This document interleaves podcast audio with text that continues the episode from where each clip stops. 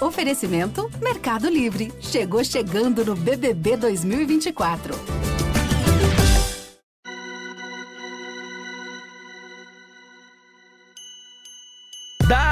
Dale, torcida corintiana, seja muito bem-vindo, torcedor corintiano, seja muito bem-vinda, torcedora corintiana. Um feliz ano novo, antes de mais nada, a todos e a todas que nos acompanham aqui. Estamos começando mais uma live do Timão, a primeira de 2024, para falar muito de mercado de transferências, para falar da nova gestão que agora assumiu a presidência, né? Augusto Melo, agora de fato presidente do Corinthians.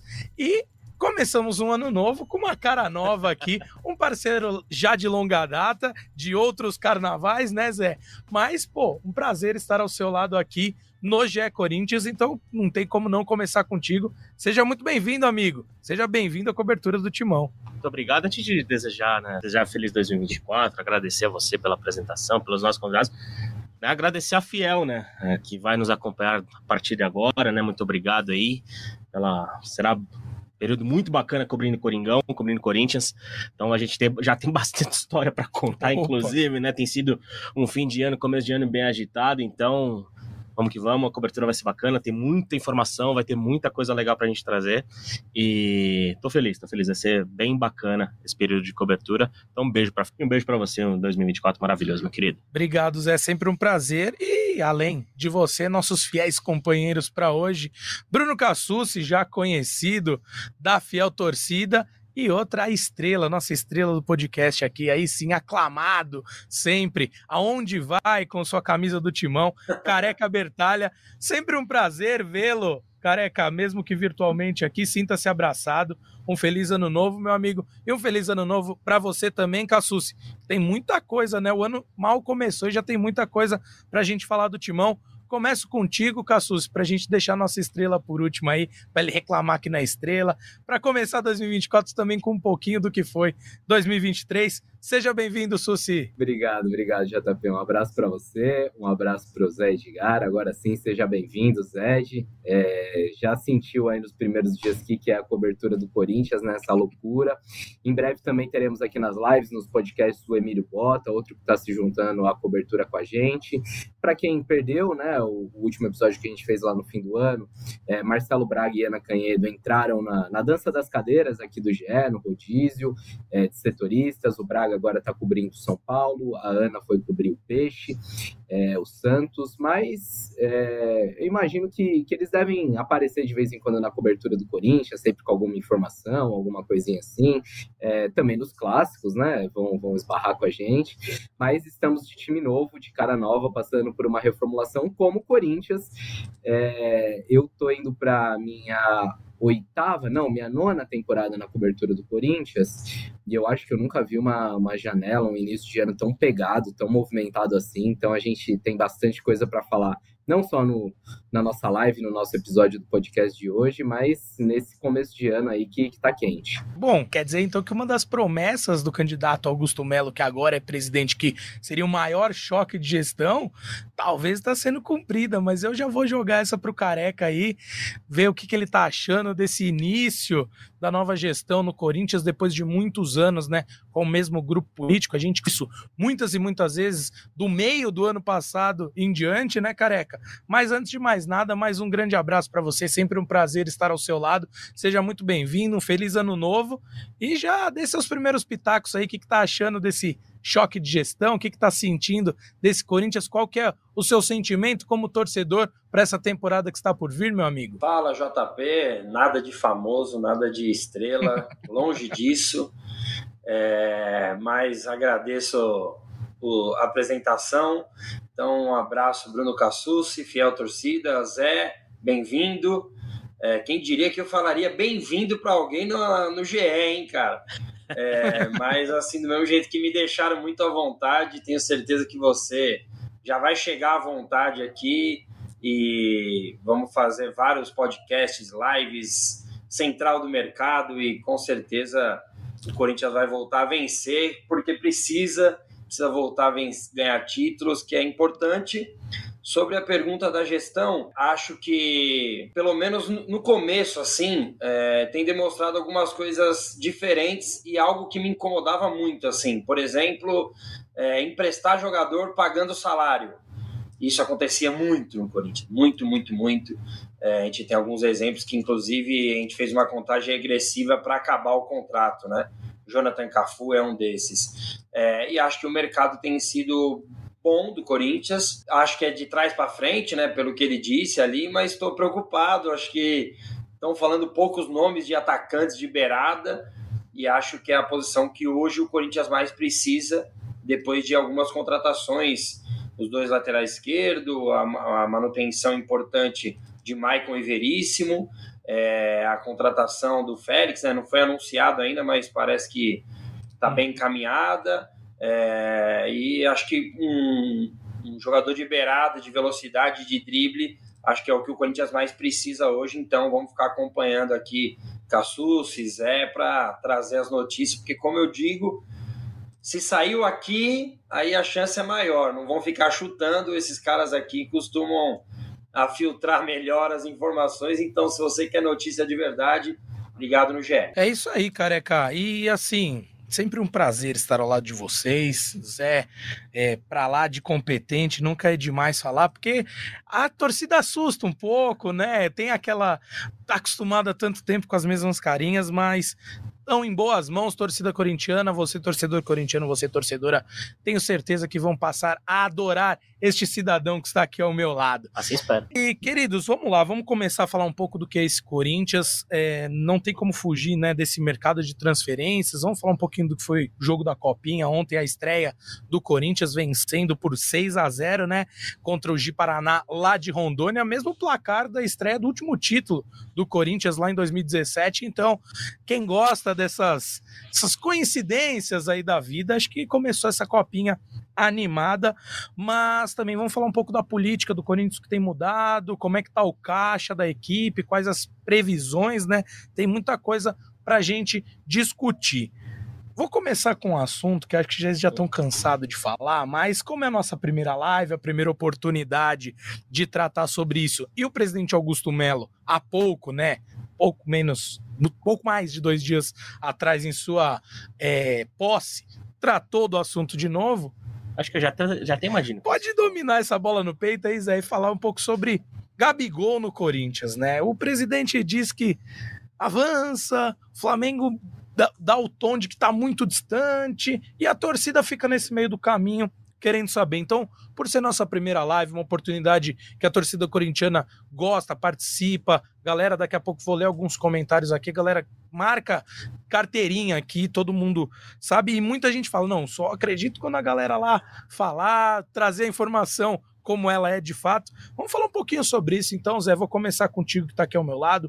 Cassucci já já também dá seu parecer. E o Careca, que além de nossa voz da torcida, sempre tem algumas informações. Mas começo contigo, Zé, que está aqui ao meu lado. É, o que, que, temos de verdade até esse momento que o Corinthians tem a intenção e uma vontade gigantesca de contar com o jogador? Isso é inegável, isso já ficou muito claro a todos e a todas aí que acompanham é, essa novela, já poderá assim, né, pelo desenrolar que está tendo, mas como que estão essas conversas? O Flamengo é, mantém uma postura pública de que tá tranquilo com o jogador, que a multa, não vou nem entrar no mérito quanto essa multa que é assim inviável para qualquer clube pagar isso, mas você tá sentindo que aos poucos está rolando uma aproximação maior. O Flamengo dá sinais de que pode começar a ceder. Como que tá isso aí, Zé? Conta pra gente. Bom, que a gente nesse calor do verão brasileiro, a gente pode dizer que em relação a isso, por enquanto, a água tá fria. Porque o Corinthians, né, pelo que a gente apurou e pelo que o próprio Augusto Melo, por exemplo, a impressão que dá, ele mesmo chegou a comentar isso na sua primeira entrevista, né, empossado como presidente do Corinthians, que ele é um cara que acho que não tem muitos filtros assim para falar, inclusive nessa questão de negociação. E o Augusto Melo usou essa expressão dizendo que havia até conversa avançada, né? Uhum. A gente sabe que tem, é que há conversas e há, um, e há um interesse explícito do Corinthians pelo Gabigol. Isso em relação às conversas com o Flamengo e em relação às conversas com o próprio staff do Gabigol. O próprio staff do Gabigol, inclusive, conversando com algumas pessoas né, nesse plantão de, de, de ano novo, eu, Cassus e o Emílio, gente ouviu de pessoas que trabalham com o Gabigol que o Corinthians quer e quer muito o Gabigol. Isso, obviamente, é até publicamente já está falado, mas para essa transferência poder ser concluída, ela tem um longo caminho, caminho mais longo do de São Paulo ao Rio de Janeiro, inclusive, Uhum. porque o Gabigol tem uma multa que é basicamente impagável para equipes brasileiras, que são 700 milhões de reais. O Corinthians seria insano investir um pagamento de uma multa dessa a um ano do fim do contrato do Gabigol. O Flamengo tem uma conversa de renovação com o Gabigol que vem desde o ano passado, mas que aguarda talvez o, a- o início de temporada do Gabigol para concretizar e avançar ainda mais esse sinal. O próprio Gabigol está muito tranquilo neste momento.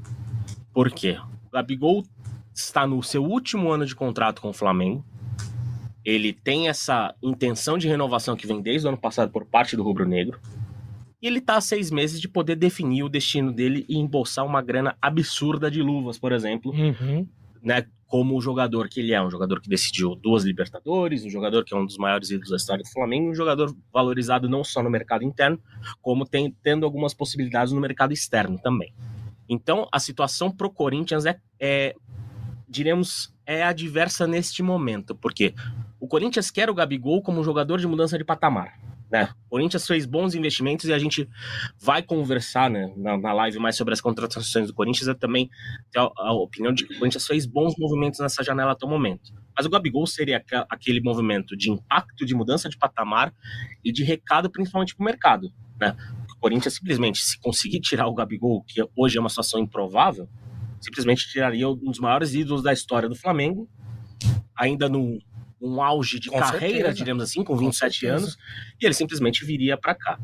Mas o Flamengo tem total ciência de que se abrir mão do Gabigol pro Corinthians e estourar aqui, a, a política, a, atual direção do Flamengo poderia até morrer politicamente, Sem sendo que é um dúvida. grupo que foi vitorioso, mas que também sofre com muitas críticas na diante do, principalmente da temporada passada, com muitas mudanças de técnico, falta de títulos e tudo mais. Então o Flamengo também não quer reforçar um rival, como né, o, o Gabigol seria vindo para o Corinthians. Então é uma negociação que é muito difícil e é muito improvável nesse momento.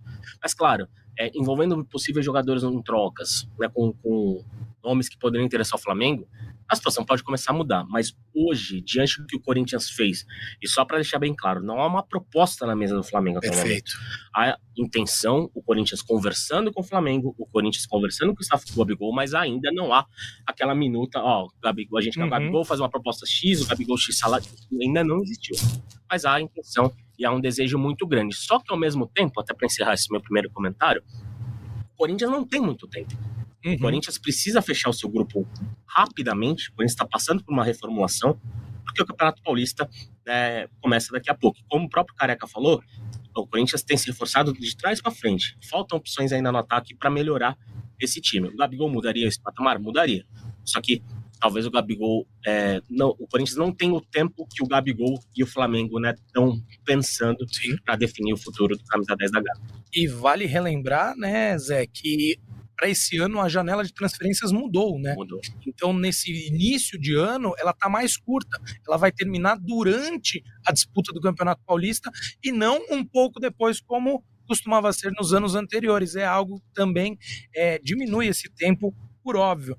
Mas, Bruno Cassucci, complete aí tudo que o Zé trouxe. Se tiver mais alguma pontuação é, a fazer sobre o Gabigol, também com certeza terá.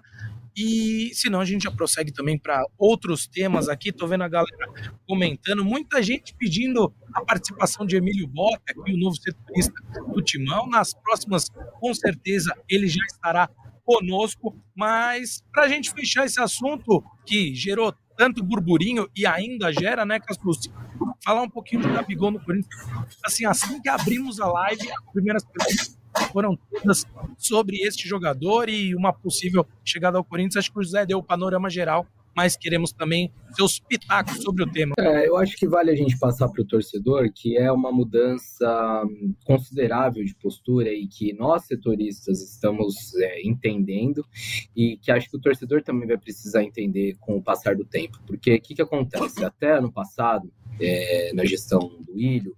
E acho que foi, foi uma política também do Andrés, de, de Roberto de Andrade. É, o Corinthians nunca admitia nada, né? O Corinthians, você perguntava para a dirigência, e aí, vocês já fizeram uma proposta? Não, não, não tem proposta nenhuma. Eles, a, a negociação seria confirmada quando ela já estava nos finalmente, assim, o, o, Corinthians acertava tudo de boca, aí lá no final, só para formalizar o negócio, botava no papel, mandava no papel timbrado, aí sim o Corinthians falava, ah, agora, agora fizemos uma proposta. Só que quando fazer a proposta, tudo já estava acertado de boca. E a postura, tanto do Augusto Melo quanto do Rubens Gomes, o Rubão, novo diretor de futebol, é diferente. Eles estão falando com o Flamengo, isso é, é notório, é claro, e eles externam isso, eles tornam isso público. É, parece que nesse primeiro momento, é, com uma confiança, é, eu não sei se exagerada, se exacerbada, mas uma confiança que a gente não está acostumado a, a, ouvir de dirigentes, em especial dirigentes do Corinthians. O Augusto, acho que ali foi até uma palavra mal colocada, mas ele fala que tem negociação adiantada com o Flamengo. E depois a gente vai ouvir gente do Corinthians, gente do Flamengo, que fala: olha, não é bem assim. O que tem é uma conversa que já vem desde o fim do ano passado, é, desde a eleição do Augusto, é, e que tem uma boa relação entre as diretorias. Se não fosse isso, o Marcos Braz não teria ido na posse é, do Augusto Melo. É, não teria saído da posse do Augusto Melo no carro do Rubão. Os dois foram embora juntos do Parque São Jorge, né? É, e aí você, o, o Flamengo publicamente, fala que não negocia o Gabigol. Fala, não, não queremos. Uma, até uma declaração dada pelo Marcos Braz ao Fred Gomes, nosso colega lá do Rio de Janeiro que cobre o Flamengo. Ele fala: o Gabigol não está vendo, o Gabigol está nos nossos planos, contamos com ele para a temporada. Mas quando você começa a ver o cenário, qual o cenário? O Gabigol no banco do Flamengo, com atritos ali com o Tite, com uma, uma situação que me desfavorável para ele, que ele não enfrentou em outros anos no Flamengo. Ele sempre teve o status de titular absoluto, de ídolo do clube, e ele não começa essa temporada dessa forma. É, mas tem essa questão que o Zé Edgar falou, que acho que é fundamental para a gente entender. Por mais que o Flamengo queira até nos bastidores pense em, em quem sabe fazer um dinheiro ou trocar jogadores pelo Gabigol, será que para o Gabigol é interessante esse negócio? Porque o Gabigol daqui a seis meses pode assinar um pré-contrato. Imagina o quanto ele pode pegar de luvas nessa negociação. É, agora, lógico, o Corinthians teria que negociar com ele também, mas é, já vai gastar muito do poder de barganha que tem com o Flamengo. Enfim, é, eu não, não vou chegar aqui e falar que não vai rolar. Eu acho que é um negócio difícil, mas eu acho um negócio possível. É, se não fosse possível, a diretoria do Corinthians não estaria alimentando esperança no torcedor, porque quando você fala tanto de Gabigol, é, você cria uma expectativa grande e o torcedor, mesmo que não venha o Gabigol, vai esperar pelo menos jogadores desse nível. Então o Corinthians está subindo a régua é, e vai deixar seu torcedor mais exigente. É, acho que é, é, importante a gente ponderar, essa não é a única conversa que tem entre Corinthians e Flamengo. Os clubes negociam, também o Thiago Maia, que é um nome que agrada o Corinthians, o Fausto Vera agrada o Flamengo. O que eu ouvi da diretoria do Corinthians é pau a pau, um pelo outro, esse negócio não vai rolar. Teria que ter mais, mais dinheiro, mais jogadores. Pode ser o Gabigol, com uma, uma compensação financeira a mais. Pode ser o Mateuzinho, o lateral que o Corinthians quer. É, enfim, clubes estão conversando, não, não me passaram que hoje não teve muito avanço, não é nada que está próximo de ser anunciado, mas é uma novela que, que vai é, ficar aí viva por um tempo no noticiário de Corinthians e Flamengo nesse início de 2024. Só um ponto para complementar o que o Cassus falou, na própria entrevista né, coletiva de, de posse do Augusto Melo, a diretoria falou que tem um plano B, tem um plano C, tem um plano D, caso não se concretize a, a contratação da Gabigol. E assegurando que são caras de patamares parecidos com o Gabigol. Perfeito.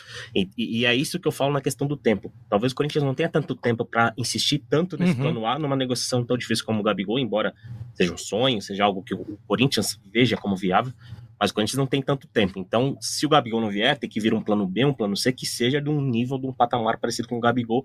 E é isso que aí eu concordo com o Cassucci falando que ter o, o nome do Gabigol tanto no, no, na boca dos dirigentes faz a torcida exigir cada vez um patamar parecido de contratação, e é isso que esses caras né, vão descobrir a partir de agora. Com certeza, Ele, eles se colocaram uma pressão, Sim, né? Exato. Então, o que a torcida espera, e aí eu já passo para nossa voz da fiel torcida aqui falar sobre isso, é que se cumpra, né? Porque mesmo que não venha o Gabigol, e eu acho que é algo é, dentro do possível, né, careca? Vocês trabalham com essa possibilidade e entendem que é muito difícil concretizar. Mas no caso do Gabigol não vir, o que você espera como torcedor e todo mundo que você conhece aí da torcida corintiana, o que vocês esperam é um nome que venha para elevar o patamar do time, um nome de peso, né? Acho que é mais ou menos por aí, careca. É, eu vou eu vou ser, vou falar um pouco da parte de campo e é bom que eu vou poder falar em live aqui, né?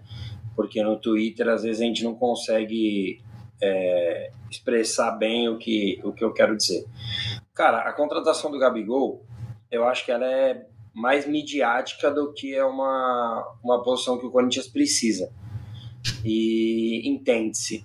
Eu não estou comparando ele com o Yuri. Eu não estou falando que ele é melhor ou pior que o Yuri ou vice-versa mas eu consigo só ver o Gabigol, no máximo, um cara por trás do centroavante ali, é, num 4-4-2. Não é a forma que o Mano Menezes gosta mais de, de jogar, é, não é a forma que ele jogou na maioria dos jogos no Corinthians. E, e eu não sei se é uma contratação que, é, claro, que impactaria muito, mudaria o Corinthians de patamar, seria uma, como disse o Zé, uma, o mercado assim ia ver o Corinthians de uma outra forma. Entendo tudo isso, por isso que eu coloco como midiática. É, não é algo ruim quando eu falo midiática, mas eu acho que o Corinthians tem outras necessidades, é, principalmente pelos lados.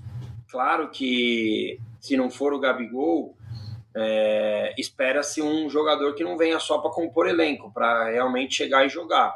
Que acho que se você vê as contratações hoje, a gente tentar montar um a 11 aqui, é, vai ficar faltando alguém aqui, alguém ali pelo lado direito, né? Alguém de velocidade e tal.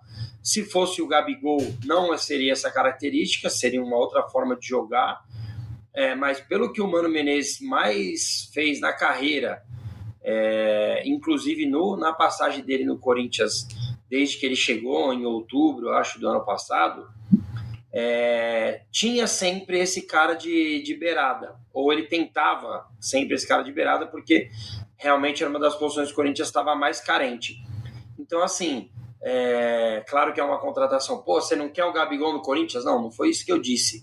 É, mas acho que pensando no desenho tático do time, é, eu só consigo ver o Gabigol ou na função do Yuri, ou jogando num 4-4-2 ali por trás do Yuri é, como por exemplo jogava o Corinthians no começo da temporada com o Roger Guedes, é, onde ele foi mais potencializado.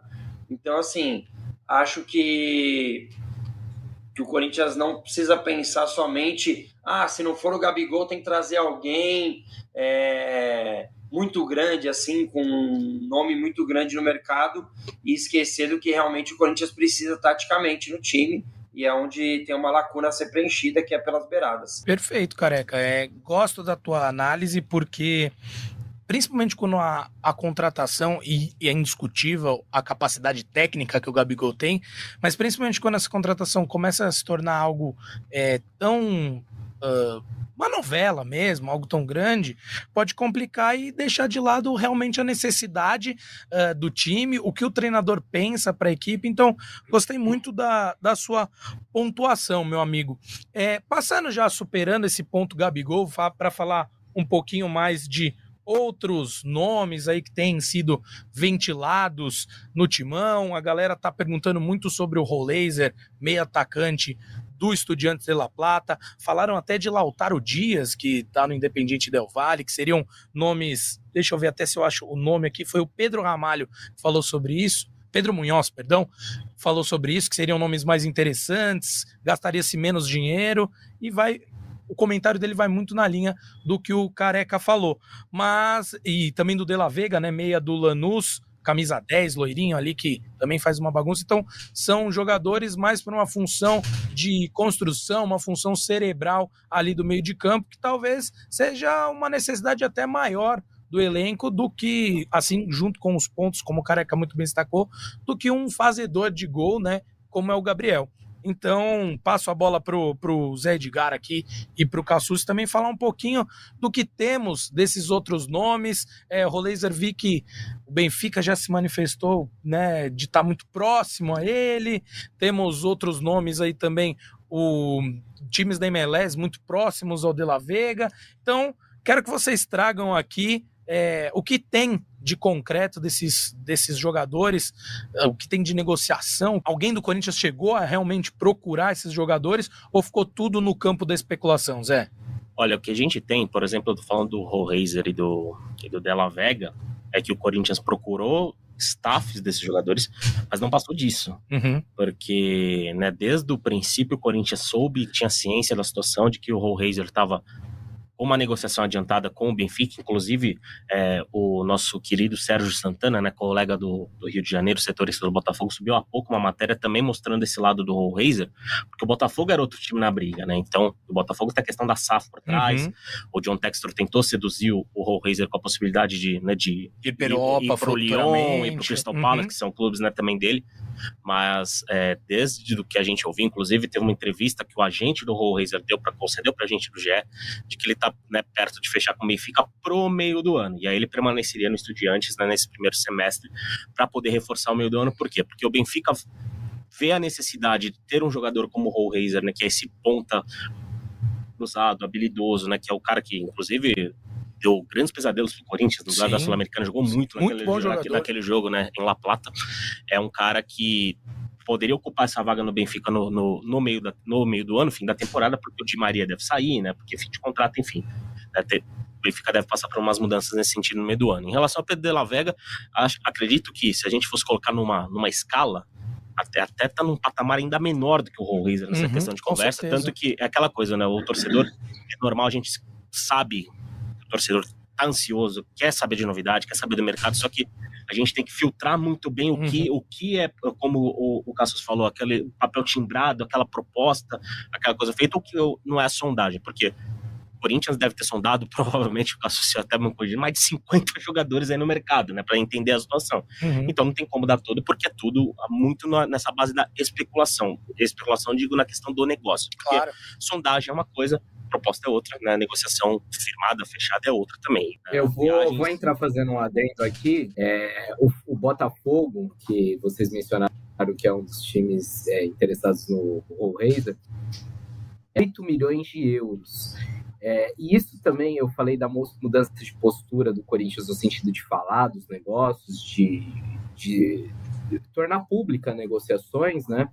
Também é uma mudança de postura do Corinthians é, na forma que contrata os jogadores. É, se a gente for puxar a gestão do Duílio, 90%, a maior parte dos negócios eram de jogadores que estavam em fim de contrato, jogadores que estavam livres no mercado, e foi assim que o Corinthians contratou é, Juliano, Renato Augusto, Roger Guedes, William, e Lucas Veríssimo veio por empréstimo, Maicon veio por empréstimo, enfim, a maioria dos jogadores vinham sem custo de aquisição de direitos econômicos, mas com custo de luvas, de comissão, né? Você, você acabava diluindo esse valor ao longo do contrato. Nessa janela, o Corinthians já comprometeu mais de 115 milhões de reais em contratações, é algo que a gente não via há muito tempo. Só no Lucas Veríssimo são 8 milhões de euros, um zagueiro. É, e aí o torcedor que está um pouco por fora fala, o que aconteceu? Acharam petróleo lá no, no Parque São Jorge, no Tatuapé? O que está acontecendo para o time gastar tanto dinheiro assim? O Corinthians, é, a gestão do Augusto Melo, entende que é possível fazer esse tipo de investimento, desde que de forma parcelada. Então, o caso do Lucas Veríssimo, que eu citei, que é a contratação mais cara até o momento, vai ser pago em três anos. A última prestação é em outubro de 2026. Mesma coisa do Félix Torres, que custou 5 milhões e meio é, de dólares negócio também vai ser parcelado, mas o Santos Laguna quer uma, uma boa entrada já nesse primeiro momento para ter a garantia de que não vai levar calote. É, então, é uma outra mudança de postura. A gente vê no Corinthians trabalhar com cifras altas.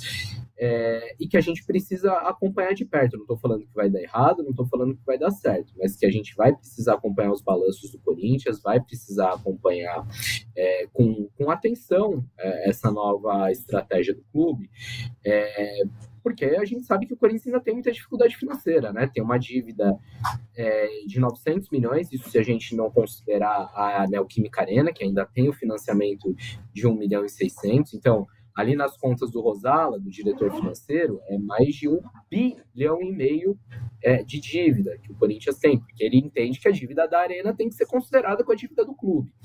É, o Corinthians, é, matéria que eu e o Emílio Bota publicamos hoje, começa janeiro com a corda no pescoço.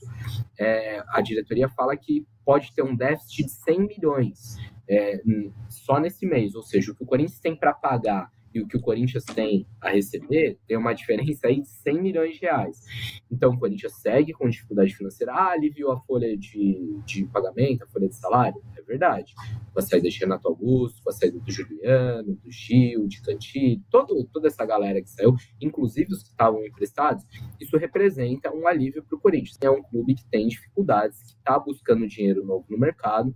É, é, e que a gente precisa entender como, como vai se dar na prática essa nova, nova política aí do clube. E é isso, Cassucci, muito, muito bem pontuado. Acho que você trouxe um panorama também para que o torcedor corintiano, a torcedora corintiana entendam melhor tudo o que está acontecendo, né? Principalmente nessa parte que toca ao financeiro, para além dos jogadores que estão sendo procurados. Apenas eu quero entrar em maiores detalhes disso com você, com o Zeco Careca, mas só para a gente fechar essa parte de mercado, de especulações com o Careca principalmente pelo que ele falou, né, de enxergar que talvez o Gabriel não seja o, um nome principal assim a chegar nesse elenco.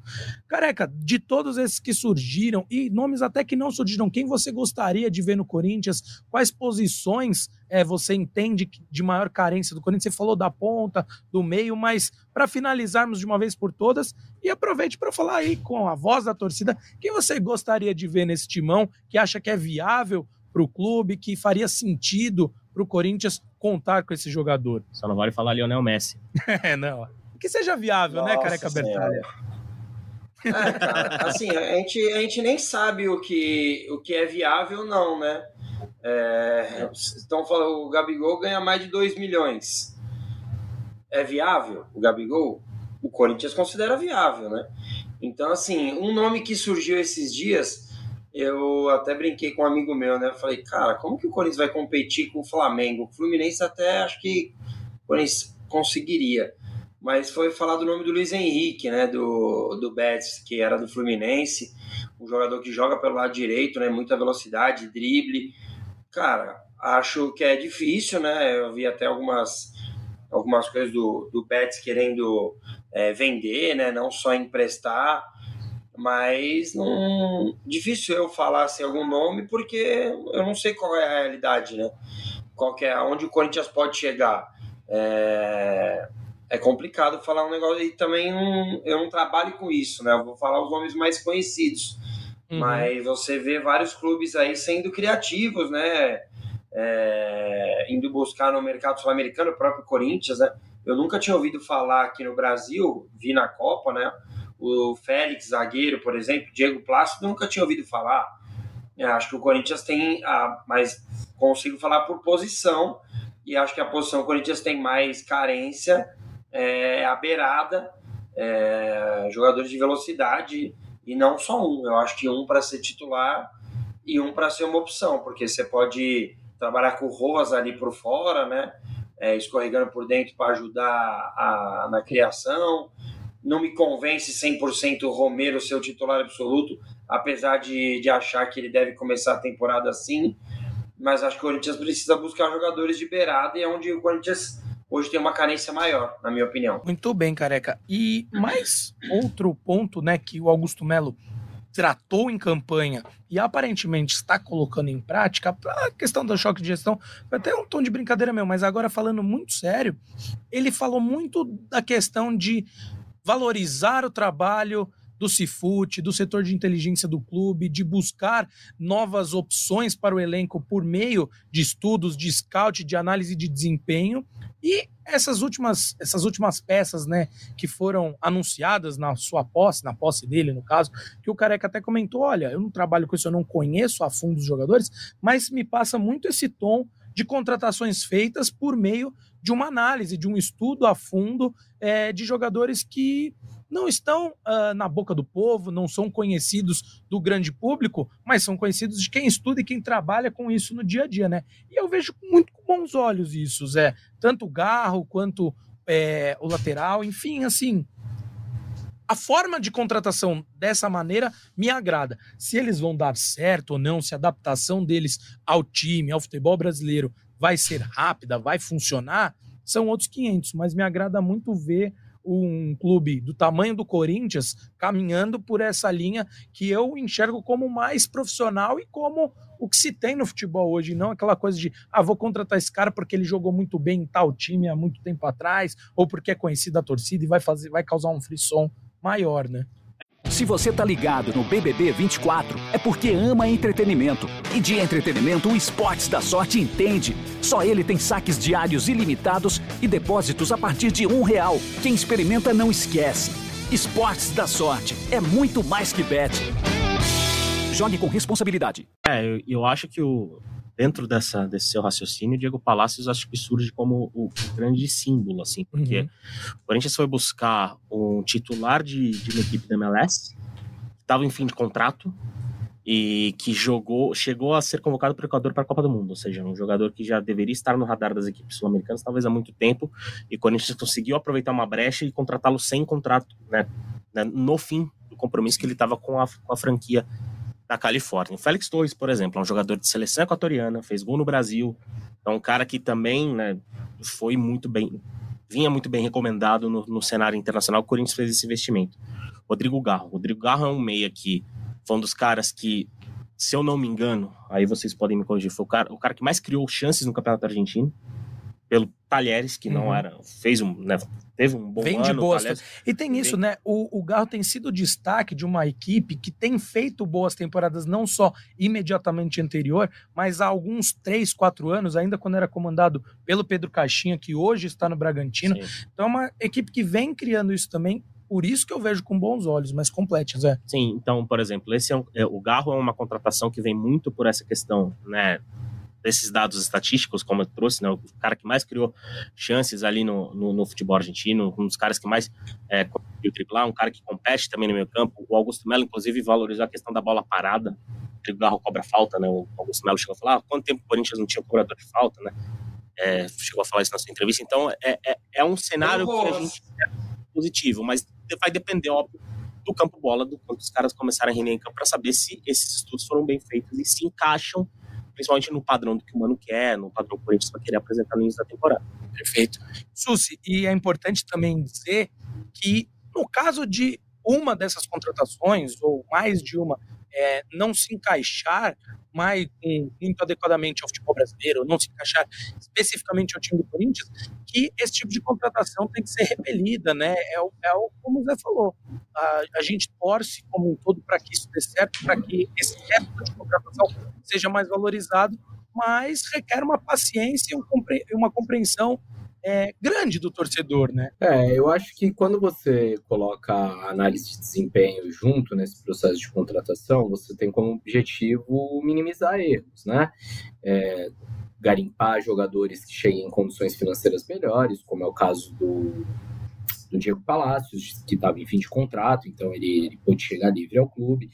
Agora, isso não garante nada, né? Ah, o Garro foi o jogador que mais criou é, situações de gol no Campeonato Argentino, é verdade. No Campeonato Argentino passado era o Rojas. O Rojas chegou no Corinthians e não fez absolutamente nada, uma grande decepção e virou um problema para a diretoria que tem um jogador com alto salário, que não está feliz no clube, que tem uma dívida aí de 5 milhões para trás e uma grana ainda a receber mais para frente.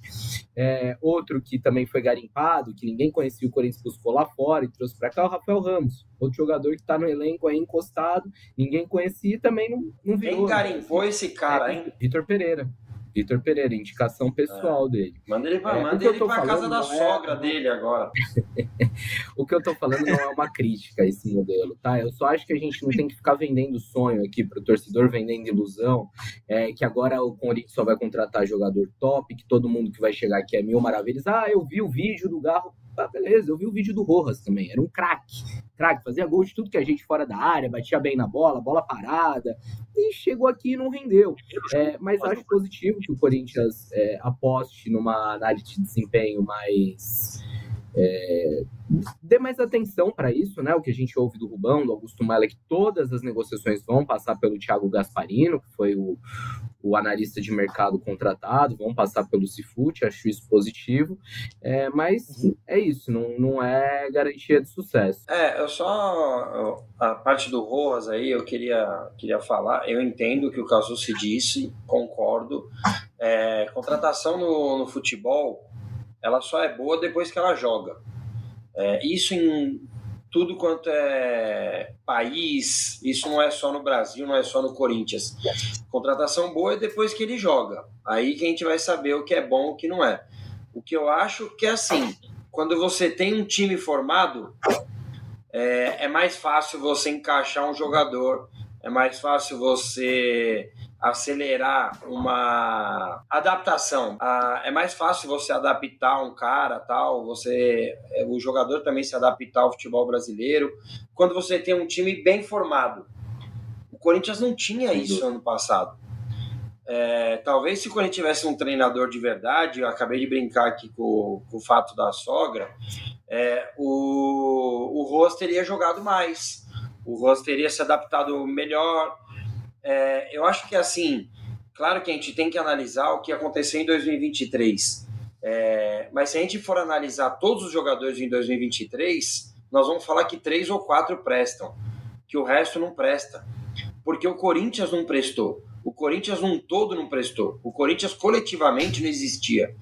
E daí, você a gente tiver o recorte só de 2023, nós vamos achar que o Yuri Alberto é horroroso, que o Fausto Vera não presta, que o Rojas é ruim, que o Gil é terrível, que o Renato Augusto não joga mais nada, porque o Corinthians é, foi uma bagunça geral. Então, assim, claro que essa não é garantia de é, que vai dar certo todos esses caras, mas quando você tem uma análise séria, uma análise de mercado, que você busca oportunidades de mercado, sendo num valor alto, num valor baixo, ou sem custo, né? É óbvio que é muitas aspas para sem custo, porque tem luvas, a chance de dar errado é menor. É, principalmente se o time tiver algo coletivamente funcionando. Você não fica na dependência não, mas do é técnico isso. que indicou, foi o caso do Rafael Ramos. É, o Rafael isso, Ramos foi exatamente. indicado pelo Vitor Pereira, o Vitor Pereira foi embora, e aí, jogador é, não agradou os outros técnicos, está encostado lá no elenco, né? Então, quando você tem. É, ele não agradou ninguém, clube, sabe por quê? Ele não agradou porque ele não joga, né, cara? Ele não vai, como ele vai agradar alguém? Ele vai, deve agradar o professor de crossfit. Ele não vai agradar alguém que não joga, pô. Ele vive machucado. É, não, não me conformo o cara ser tão forte e só se machucar, cara. É impressionante, assim. Mas é isso, quando você faz uma análise do clube, é, é diferente. Pode dar errado? Sim, pode dar errado. Mas se cinco caras, se você contratar dois derem certo, paga os outros três. E minimiza, né, Zé? A, a, eu concordo plenamente com o Careca no ponto de que essa análise. A, a, a, certeza de que vai dar certo não tem nem. A gente até não. brincou, nem se você trouxer o Messi, é uma garantia, é não, claro. Messi, sim. de que é, vai é dar garantia, certo, sim. Mas, não, Messi, sim. mas minimiza muito a chance de dar errado. Eu, eu tô muito na linha do, do que o Careca falou. Fala aí, Zé. E eu acho que o Rojas pode ser o símbolo disso, porque o Rojas, é como, a gente, como o Cássio citou, né? O Rojas chegou muito em alto ao Corinthians. Uhum. Porque vinha fazendo temporadas muito boas no Racing. Não é não uma temporada. E um cara que impressionou na sua primeira, na, no seu primeiro jogo, se machucou no seu segundo jogo, quando estava jogando bem, perdeu. Quando voltou, pouco tempo depois já não era o mesmo técnico que, que, é. que o contratou. Né? Exato. Caso era o Luxemburgo, depois chegou o Mano, Corinthians numa situação desesperada, Corinthians teve, sei lá, quatro, cinco treinadores ano passado, quatro ou cinco métodos diferentes de trabalho, quatro ou cinco preparadores físicos diferentes. Então, como você vai poder fazer uma análise minimamente ponderada da temporada desses caras sendo que eles não tiveram regularidade nenhuma de trabalho. Foi, é, foi, foi tudo muito picotado, como o nosso áudio está aqui, né? Foi uma temporada muito picotada do Corinthians. Então é difícil fazer uma análise desses caras e eu coloco o Rojas como, como um símbolo disso, porque Perfeito. é um cara que tem capacidade técnica, tem, é, né, tem já mostrou, inclusive no, na sua primeira exibição do Corinthians, que tem um potencial para ser um jogador importante, mas que não foi por N motivos. Eu acho que é um cara que ainda vale, por exemplo, apostar com um trabalho é mais linear. Trabalho começando a temporada com o Mano Menezes, definido, com padrão de jogo. Então é algo que, por exemplo, essa, essa política de contratações pensando no clube e não no treinador, é uma forma de minimizar novos Rafael Ramos, poderíamos dizer assim. Perfeito. assim. Não, e, e, eu faço questão de, de insistir aqui. É, não vejo o Rojas ainda como algo que deu errado. É, não, não consigo uh, cravar isso porque ele teve um recorte muito curto de espaço de tempo tudo isso que o Zé e o Careca falaram de situações muito diferentes. É, chegou com um técnico, depois trocou. Um técnico pensava A, o outro pensa D. Enfim. É só, eu, é só eu acho... o Fausto Vera com, é. o Victor, com o próprio Vitor Pereira. Sim. Era outro sim. jogador. Eu acho que ainda tem muito a gerar, já vou passando a bola para o Cassucci. É, eu acho que tem muito a tem a possibilidade do Rojas se tornar um jogador de muita importância para o Corinthians agora, começando uma pré-temporada. Por mais que o Mano Menezes, por exemplo, olhe para ele pense de uma forma, ele pense de outra, há tempo dos dois se encaixarem encontrar um, um, meio do caminho entre tudo. E desde não... que a diretoria também cumpra o que tem que fazer com o Rojas também. Exatamente, exatamente. Se ele, se ele decidir, né, se tudo se alinhar, ele quiser ficar, se dedicar ao tempo de trabalho do Timão, eu ainda enxergo ele como um jogador que pode sim dá muito certo no Corinthians, Cassucci. É, é, é, sobre esse ponto que o Zé levantou que eu quero me aprofundar. É, uhum. A gente trouxe essa informação no fim do ano passado, né, ali na, no plantão de, de Réveillon. É, o né, presidente né, Augusto Melo falou sobre isso na na, na, na, cerimônia de posse, ali na entrevista, e é um assunto que ainda está vivo, é um assunto que preocupa a diretoria do Corinthians, é, porque o que acontece? O Rojas tem é, cerca de 5 milhões de reais a receber é, de direitos de imagem atrasados. E na FIFA é, já, já existe jurisprudência de que direito de imagem é parte do salário e que se há atraso de mais de dois meses, o jogador pode rescindir o contrato unilateralmente. Aí o torcedor fala assim: ah, se o Rojas sair também, quer ir para a FIFA, sai lá, beleza, vai embora, a gente acha um outro meio. Só que, quando você rescinde o contrato dessa forma, você precisa, o, se condenado, né? E nesse caso, como o Corinthians deve, eu não vejo outra outro veredito que não seja a condenação do Corinthians. É, o clube teria que pagar todo o contrato do Rojas até 2027. Pelo menos 27 é o que consta no site da Federação Paulista. No registro, aliás, essa é outra bizarrice. O Corinthians anunciou o Rojas com contrato até 2026 e o registro dele na federação da 2027. Até agora ninguém explicou isso. A gente já deu a matéria e o Corinthians não se pronuncia, até por estar no momento de transição de diretoria. Né? A gente procura a diretoria antiga, não tem resposta, a diretoria nova fala que ainda está se inteirando desses casos, mas para efeito de, é, de letra fria ali na, no, no, site da federação, está que o contrato dele é até 2027. Então, se condenado, se o Rojas for até a FIFA e romper o contrato, o Corinthians vai ter que pagar até 2027, além do que tem atrasado. Então, é um problemaço para o Corinthians. O Corinthians precisa resolver esse caso o quanto antes, e aí tentar recuperar esse jogador que no ano passado sofreu com muitas lesões. Né? A gente até apresentou uma matéria recentemente que o Rojas desde que chegou, ele disputou 32% dos minutos que o Corinthians teve. É muito pouco, muito pouco. É um terço só do tempo que o, que o time jogou. E quando jogou, também não, não, não respondeu aquilo que esperava. É, até o Bruno Maziotti já deu uma entrevista falando que o Rojas foi prejudicado é, por sair de, de um método de trabalho, vir para um outro país, uma outra cultura, uma outra intensidade de jogo.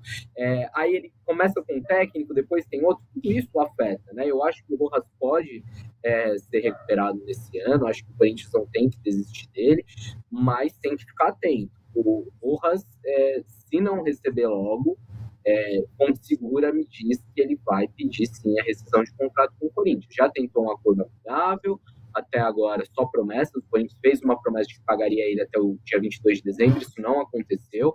Agora tem uma nova promessa de solucionar o problema em janeiro. Vamos ver os próximos passos, mas é um caso para a gente ter em vista aí, porque pode representar um enorme problema para o Corinthians. E isso desgasta a situação dele também, como eu disse. É, eu enxergo que ele ainda pode dar certo, que né, se ele se encaixar um novo método de trabalho, ter uma pré-temporada, mas tudo isso acontecendo desgasta demais a relação dele com todos dentro do clube. Ô Cassio, eu vou fazer um, uma tabelinha devolvendo para você, e aí depois o Zé, o cara que também completam, é, já nessa questão, caminhando para o fim, né, e nessa questão ainda financeira do clube, é, o fim da gestão de Duílio Monteiro Alves foi marcado por uma, por uma nota, né? Que ele dizia que ia ter dinheiro, que iam ter 100 milhões aí em caixa para quem iria assumir o clube. E agora a nova gestão de Augusto Melo veio a público dizer que não é bem isso aí, né?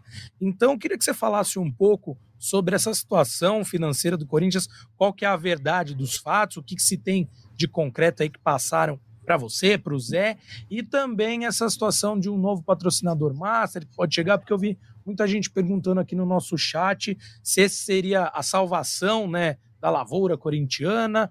Então, um panorama geral para a gente finalizar, Susi, sobre essa situação financeira. Você deu um, um, um teaserzinho ali, uma pitadinha quando falou ali que de onde está saindo essa grana das contratações, mas agora na nossa parte final do podcast quero falar um pouquinho sobre isso porque a torcida corintiana está perguntando muito sobre essa questão, né? Então, desde um pouco dessa linha do tempo aí do Duílio falando que ia ter dinheiro, o Augusto falando que não, não há plata, como um, um certo presidente aqui da América do Sul, mas brincadeiras à parte, como é que está essa situação do Corinthians e também como que está essa questão do patrocínio master, é algo que está iminente ou algo ainda sendo conversado, sendo negociado? Eu vou trás para frente, né? Você fala do, do, patrocínio master e, de fato, é, a gente tem isso não só da diretoria do Corinthians, que tem um, um discurso muito otimista, mas de outras fontes, que há uma negociação bem avançada para ser talvez o maior patrocínio master da história do Corinthians. O Corinthians tinha uma proposta da PixBet, que já é patrocinadora do clube, mas que migraria para o espaço master por 75 milhões de reais. E o Augusto Melo pediu para a diretoria não fechar não aceitar essa proposta porque ele consegue mais. O Corinthians negocia também com casas de apostas, são pelo menos duas casas de aposta em negociação, é, e me dizem que muito em breve esse negócio vai ser fechado, portanto fiquem de olho aí no GE. Voltando para falar da nota divulgada pela diretoria dia 29, é, depois da gente dar a matéria do Rojas, depois que estavam. Estava é, gerando muita repercussão entre o torcedor, acho que o Duílio para tentar encerrar o mandato dele legal, para sair com uma imagem boa, é, soltou aquela nota oficial em que fala que ia tentar conseguir um dinheiro ainda na sexta-feira para pagar as pendências, pagar dívidas que tinha com o elenco e outras, outro, outras dívidas, não conseguiu. O Corinthians não pagou ninguém é, no, no final do ano passado e ainda tem pendências em aberto. E a diretoria que, que tomou posse agora, fala que o Corinthians não pagou sequer a parcela, a última parcela do financiamento da Arena, que venceu em dezembro, no valor de 25 milhões. O Corinthians pagou mais ou menos metade, ainda tem é, uma outra parte a pagar, e como eu falei, a diretoria atual estima um déficit aí no mês de janeiro de mais ou menos 100 milhões. Porque o, o, clube começa o ano com várias obrigações financeiras e não tem tanta entrada de recursos nesse momento, porque não teve jogo em dezembro, não tem jogo em janeiro, ou vai ter jogo só no fim de janeiro. Então, o, o, o Corinthians tem uma situação financeira complicada nesse momento. Está trabalhando ainda para antecipar uma parcela da venda do Murilo, é, espera outras entradas de recursos aí, principalmente é, via marketing, né, via esses patrocínios, é, mas tem tem esses problemas. Agora, o que eu acho que vale a gente, a gente pontuar. É, o Duílio fala, falou lá no, no fim do mandato dele que o título era pagar dívida, né? Que ele não conseguiu ganhar título com a equipe masculina, mas que o título seria pagar dívidas. É, de fato, o Corinthians reduziu marginalmente sua dívida. O Corinthians conseguiu, nos três anos da gestão do Duílio, ter superávit, fechar as contas no azul. E eu acho que tem méritos. A gente precisa reconhecer que houve avanços. Mas não dá para falar que foi um título. Porque assim, o que o Corinthians fez não foi colocar a casa em ordem como o Flamengo colocou lá atrás. O Corinthians não tá saneado, não tá redondinho e agora vai voar, preparou o terreno e agora o próximo presidente vai decolar. Não. O próprio Wesley Mello, numa entrevista que deu pra gente, o antigo diretor financeiro, falou em dezembro, que acreditava que ainda ia levar quatro, cinco anos para o Corinthians tá, tá com a casa em ordem, né? É, então, esse é um ponto. O Duírio não, não fez o milagre que prometeu. Mas também, gente, tem uma questão política, e é óbvio que quem entra agora vai meter o pau na gestão anterior é, e vai falar que a coisa é ruim, como o Augusto falou na posse, ah, a situação é pior que a gente imaginava, é, e que e vão levantar agora um monte de problema, e, e eu acho ótimo que isso apareça, a alternância no poder é importante até para isso. Mas o que eu quero falar é, é, nem tanto ao céu, nem tanto à terra. A situação do Corinthians ainda é complicada financeiramente, não é um desastre, como alguns pintam, não é uma maravilha, como tentaram também outros pintar. O Corinthians tem dificuldades, mas também tem uma perspectiva aí de conseguir dinheiro com, com marketing, de conseguir novas receitas, é, vai precisar se movimentar e vai ter que tomar cuidado com os gastos, como eu já falei em outro momento aqui da live, não vai dar para sair gastando milhões, porque essa conta vai chegar se, se o clube não tiver responsabilidade financeira nesse momento. Muito bem, Susi. Bom, já estamos indo para os nossos minutos finais aqui direção do nosso programa de Maurício Mota já nos avisou que temos mais três minutinhos aqui, então vou passar para o Zé e para o Careca para finalizarem aí, dar um pitaco sobre essa questão financeira e sobre o que mais vocês quiserem. Comece contigo, Zé, para deixar o Careca para finalizar em grande estilo nossa live de hoje. Só para finalizar, é, acho que o Cassius resumiu bem, né? Que não é nem, nem céu nem inferno. Né, Perfeito. É uma questão que é bem complexa e que essa análises mais simples assim acabam até iludindo ou desiludindo o torcedor do que realmente acontece financeiramente no Esporte Clube Corinthians Paulista.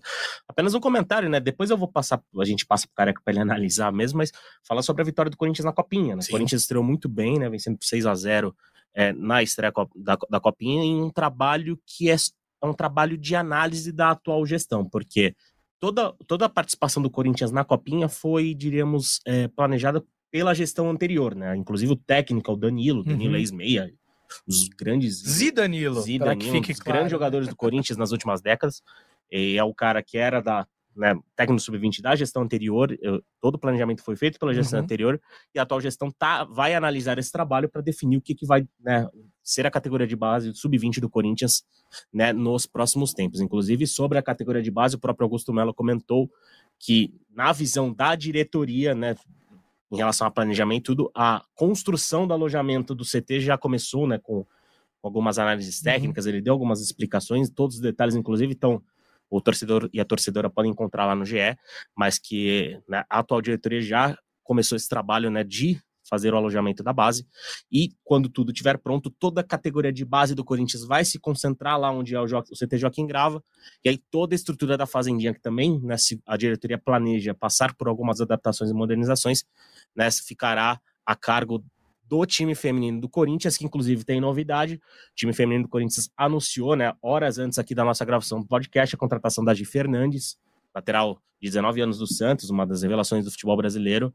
Gi Fernandes é a primeira né, contratada dessa temporada. O Corinthians passou por uma pequena reformulação, né? Uhum. Depois do, do, do, ano vitorioso que teve com quatro títulos ano passado, né? A Cati e a Andressa, por exemplo, já foram anunciadas na Ferroviária. A Tainá já saiu a goleira também. Então o Corinthians está começando agora a fazer os seus anúncios de contratações. A Gi Fernandes é a primeira. Há outras duas situações bem caminhadas que a gente ainda está apurando e que vamos tentar soltar o mais breve possível no GE. Mas o time feminino, né, se reforçando e quem sabe daqui a algum tempo tendo toda a estrutura da Fazendinha né, à disposição da, da, das brabas que, né, é o Corinthians que deu certo recentemente. Né? Exato. A gente sempre falava isso e o Careca terminava os podcasts, nossas lives, sempre alegre quando falávamos das brabas, que é isso, é o Corinthians que deu certo. Muito boa essa frase, Zé. Careca, para a gente finalizar aqui, meu amigo, temos um minutinho para você falar sobre o que você achou, suas impressões aí dessa estreia do Corinthians na Copinha. Pô, o Corinthians muito bem desde o começo, né, marcando pressão, aproveitando também a fragilidade do Gi Paraná, não só técnica, mas física, né? É, acho que essa primeira fase passa muito por isso, né? Muitos times que sofrem para chegar aqui, o Corinthians com estrutura física, é, tática, toda a organização do clube É, o Corinthians fez a parte dele, já matou o jogo muito rápido ali, né? Com 15, 20 minutos já estava 2, 3 a 0. É, Pedrinho melhor, melhor, né? Fez os dois gols, mas Léo Maná também com dois gols, um nome importante, capitão do time, né? Hoje é, o Corinthians busca o Mateuzinho até para ser uma opção ao Fagner. Não, não acho que o Léo Maná seria uma opção ao Fagner é, para ameaçar o Fagner assim, mas seria uma opção para ser um reserva imediato, né? Para você não gastar dinheiro com o Rafael Ramos da Vidas aí. É, mas gostei, gostei do Breno Bidon, né? Já gosto muito desse jogador. Até tinha uma informação e briguei com essa minha informação hoje, falando: pô, você falou para mim que ele ia jogar aberto, ele jogou totalmente centralizado ali, organizando mesmo. É, ele até falou que o adversário que proporcionou isso, é, eu tinha até feito um vídeo no GE falando das características do Bidon, mas é um canhoto que pode jogar tanto ali de segundo volante, como terceiro homem, como aberto pelo lado direito, é, trazendo para o pé bom, ajudando na construção e liberando o corredor para o Léo Maná. O Corinthians foi muito bem no jogo, né? É, e, e, a estreia ontem no Sub-20 de um jogador que eu fui assistir algumas vezes no Sub-17 no ano passado, jogador de seleção brasileira, Bahia. Então, de olho nesse menino, que é reserva do time, é, mas é muito bom jogador, um jogador que quando a bola chega, ele já está pensando o que vai fazer, né? É, gosto muito, então atenção para essa rapaziada que tem chance sim de título e principalmente em levar jogadores para o pro profissional, que acho que é o mais importante. Lembrando que tem jogadores hoje no profissional e alguns já foram até vendidos que teriam idade para estar tá jogando copinha, né? Felipe, Moscardo, é, e o Corinthians teve que adiantar o processo de alguns jogadores do sub-17. É isso, um abraço, Murilo, Zé, de novo, bem-vindo. Exatamente. Robert Renan, que tá chegando aí notícia, né? Que já tá acabando a live, mas estranho, né? Os seis meses eu concordo com o Augusto, mas parece que lá no Inter foi um ano e uma taxa boa de vitrine caso ele seja vendido, né? Então, é, não sei se é uma, uma negociação que seria importante para o Corinthians, mas isso a gente fala mais para frente. Boa. Bom, eu gostei que todos vocês, vocês três, deixaram um gostinho de quero mais. Bruno Cassus e José Edgar de Matos deixaram informações engatilhadas e o convite de sempre para acompanharem o GE. Globo lá no setor destinado no Corinthians, que toda e qualquer novidade que surgir, os nossos setoristas agora, Bruno Cassucci, José Edgar de Matos e Emílio Bota, vão deixar você, torcedor, e você, torcedora corintiana, muito bem informados. Como o Careca deixou também esse gostinho de quero mais, em breve voltaremos com mais uma live do Timão, mais um podcast do GE Timão. Então fica o convite. Se você curtiu essa live, deixe seu like aí, compartilhe com seus amigos e amigas. No mais, um beijo no coração de todos. Tchau, tchau.